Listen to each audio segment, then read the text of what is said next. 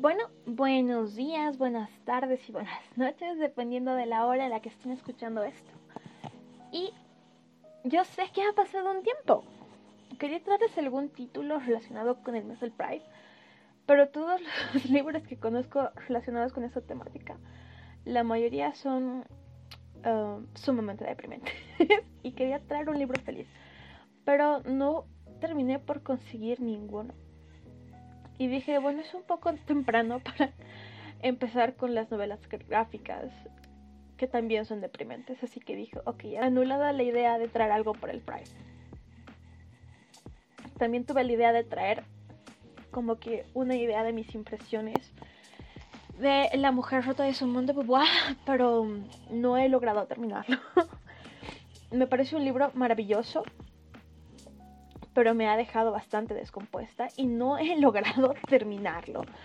Vamos a ser honestos, así que está ahí en pausa y me provocó un bloqueo de lector porque realmente me puso algunas partes como que me descompusieron un poquito bastante. Así que lo vamos a postergar. Y dije, no puedo desaparecerme tanto tiempo sin una explicación porque no es Navidad. Así que mm, dije, ¿por qué no voy con algo corto? Yo he leído varias de las obras de Gabriel García Márquez. De hecho, fue uno de mis autores favoritos en la adolescencia. Porque me enganché con El amor en los tiempos del cólera. Y creo que de hecho fue el primer libro que leí de él. Y fue un torbellino en mi vida y en la forma en la que en ese entonces yo percibía el amor.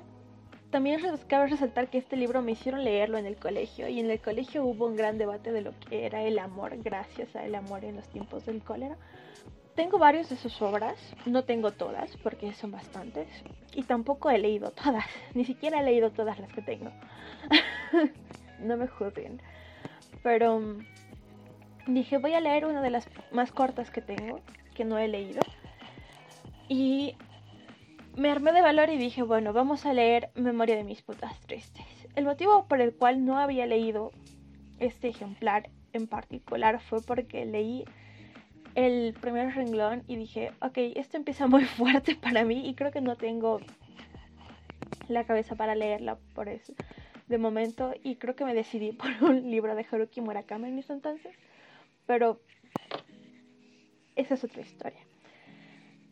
Y me dirán, ¿por qué decidiste cambiar de lectura en cuanto leíste el primer renglón? El primer renglón va así. El año de mis 90 años quise regalarme una noche de amor loco con una adolescente virgen.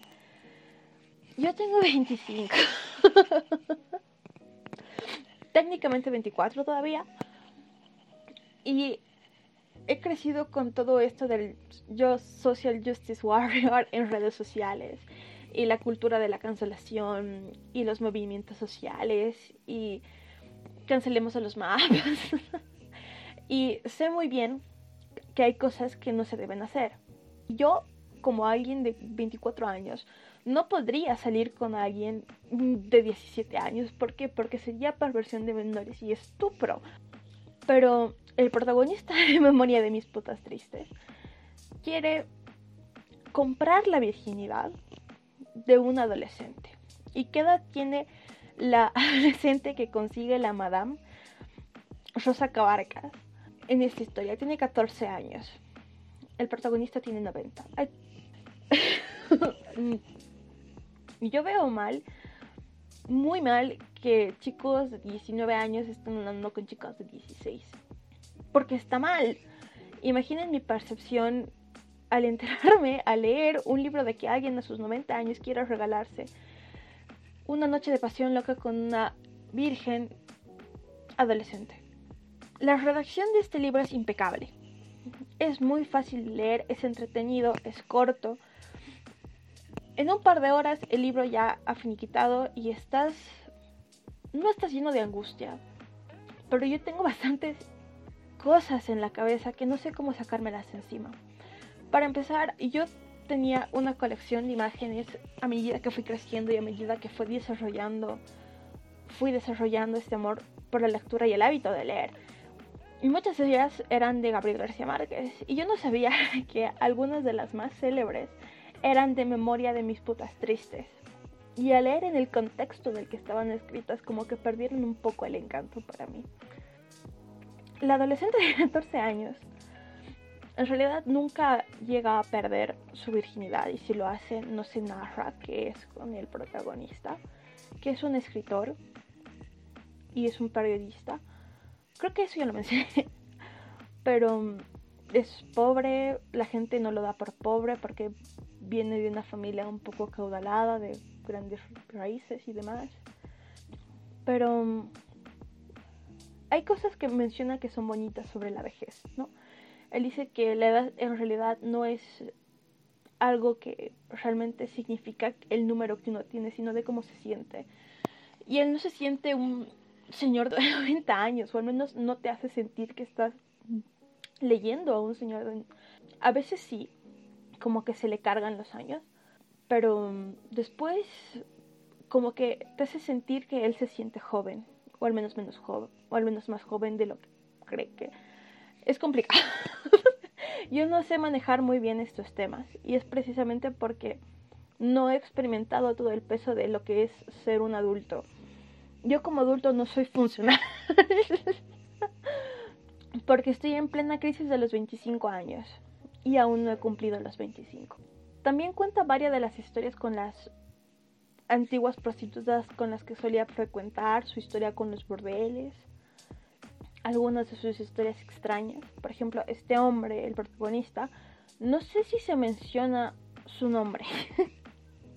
se debe mencionar muy poco. O no es realmente relevante la historia porque no lo recuerdo. Y acabo de leer el libro. Ah, menciona que estuvo comprometido una vez. Y de ahí sale una de las frases más citadas que he encontrado en internet de este libro porque hice un poco de investigación. Y es que menciona, las putas no me dejaron tiempo para ser casado. Y es que vio a su prometida desnuda en una hamaca y decidió cortejarla. Se comprometieron y se dio cuenta de que prefería la vida de los burdeles, la vida nocturna, a estar casado. También menciona en una parte que su madre le había rogado que por favor se casara con una mujer blanca, que tuviera tres hijos y que su hija le pusiera su nombre porque era un nombre familiar había sido el nombre de su madre, de su abuela. Pero no, la estar de putas no le permitió estar casado aparentemente. También menciona que tiene una mujer, no recuerdo el nombre, porque es un nombre complicado y nunca lo he escuchado en mi contexto, que le ayuda en casa, a la que él dice que humilló, pero la palabra es correcta es que violó una vez. Y ella le revela que ha estado enamorada de él durante creo que 23 años y él llora y se descompone por esto, ¿no? Porque él le dice algo así como que hubieran hecho una gran pareja o si había estado enamorada alguna vez y ella le dice que él y se da cuenta en su cumpleaños que le había dejado la casa llena de rosas rojas y le había dejado tarjetas que decían espero que llegue a los 100 años. La noche de sus, la víspera de sus 90 años, él tiene este encuentro con la chica a la que termina por llamar Delgadina por una canción que él conocía y no tienen relaciones sexuales. En ningún momento mantienen relaciones sexuales. Pero es perturbador porque él la ve dormir, la tiene ahí desnuda, la besa, la toca y te hace plena conciencia de que ella es bastante joven, de que ella está dormida y en algún punto estos encuentros después se hacen íntimos en alguna manera porque él empieza a leerle cuentos, empieza a leerle libros, empieza a leerle cosas de su trabajo, empieza a contarle cosas, empieza a adornar el cuarto en el que están, como para que tengan un ambiente más íntimo, más de ellos dos, que sea su espacio. Él menciona que está locamente enamorado a sus 90 años y de hecho empieza a escribir esto en su nota dominical y empiezan a llover cartas y empiezan a leerse sus notas en, en la prensa, en la radio. Y la gente es como que muy fan de esto porque está locamente enamorada y se siente muy identificada. Pero tú sabes el contexto. Tú sabes que está locamente enamorado de una niña a la que no conoce, con la que nunca ha hablado y de la que ni siquiera sabe su nombre. Yo me he sentido muy incómoda al leer Memorias de mis tristes. Más allá de conocer el contexto en el que se escribieron las frases que a mí en, en su momento me hicieron llorar, que fueron, entonces lloré por ella y por mí y recé por no encontrarme con ella nunca más en mis días. O no te vayas a morir sin probar la maravilla de tirar con amor. O el sexo es el consuelo de uno cuando no le alcance el amor. Y hay un montón de frases más así, que son hermosas, pero te sumerges tanto en la historia. Y yo solamente iba sintiéndome más y más incómodo porque la gente que lo conocía solamente le decía, fóllatela. Es una niña. soy muy consciente de que Gabriel García Márquez creció en un ambiente muy diferente al que yo crecí, en una época muy diferente. Pero me parece muy perturbador y esto igual sale con... Sentí esta misma incomodidad. Yo soy consciente también de que en el... Yo soy muy consciente también que realmente no existe una relación sexual entre Delgadina y el protagonista de Memoria de mis putas tristes pero le está pagando, le está comprando. Esta incomodidad no se va hasta el final de la novela. Y es porque ha terminado el libro y digo, ok, puedo seguir con mi vida y buscar otro libro, pero también quiero hablar de esto con alguien. Y para eso los tengo ustedes que me escuchan. Y esta incomodidad también la sentí. No sé si ya dije esto, probablemente me esté repitiendo. Cuando leí Lolita. Lolita para mí fue muy incómodo de leer, hasta desagradable porque te hace sentir cosas por alguien que está enfermo. Hay gente que romantiza a Lolita. Hay gente que ve como una historia trágica de amor a Lolita. Y Lolita no es una historia de amor. El mismo Nabokov tuvo que aclarar esto. Lolita nunca ha sido una historia de amor. Entonces, Memoria de mis putas tristes es una historia de amor o no lo es. Sí, no hay abuso sexual, pero igual es la fijación de un hombre mayor hacia una niña. Hay gente que me va a decir que le estoy dando demasiadas vueltas a esto, pero es que no puedo evitarlo porque es esa incomodidad de decir esto no es correcto, esto está mal. Y es esa decepción de darte cuenta de que hay cosas que están... Lolita, cabe resaltar que está escrita para que tú te sientas, tú te sientes muy bien o muy incómodo. Y si te sientes incómodo es por lo hermosamente redactado que está Lolita. Hay gente que no puede con tanta incomodidad porque en algún punto hay gente que empieza a empatizar y dice, yo no puedo empatizar porque sé que esta es la historia de una mente enferma.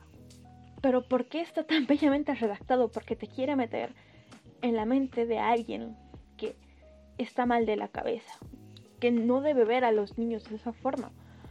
Y aquí, en memoria de mis putas tristes por la forma en la que reacciona con los celos, escribiendo las frases de amor, que o sea, la forma en la que describe la vejez, en la forma en la que habla de la vejez, te hace cuestionarte si también te vas a sentir así cuando seas viejo. Y ese es un punto aparte. Pero cuando habla de Delgadina, está eso de, ok, se siente como una historia de amor, pero no sabe el nombre real de esta persona. Esta persona siempre está dormida, nunca la he escuchado hablar. La ve cuando está durmiendo, la toca, sin su permiso y me dice, ¿realmente sin su permiso si le está pagando? Bueno, le ha preguntado si puede tocarla. ¿Realmente han llegado a ese tipo de convenio? Creo que siempre le dan valeriana o belladona cuando ella va, porque tiene mucho miedo de perder su virginidad. Y es incómodo, es muy incómodo. Me gustaría saber qué es lo que piensan.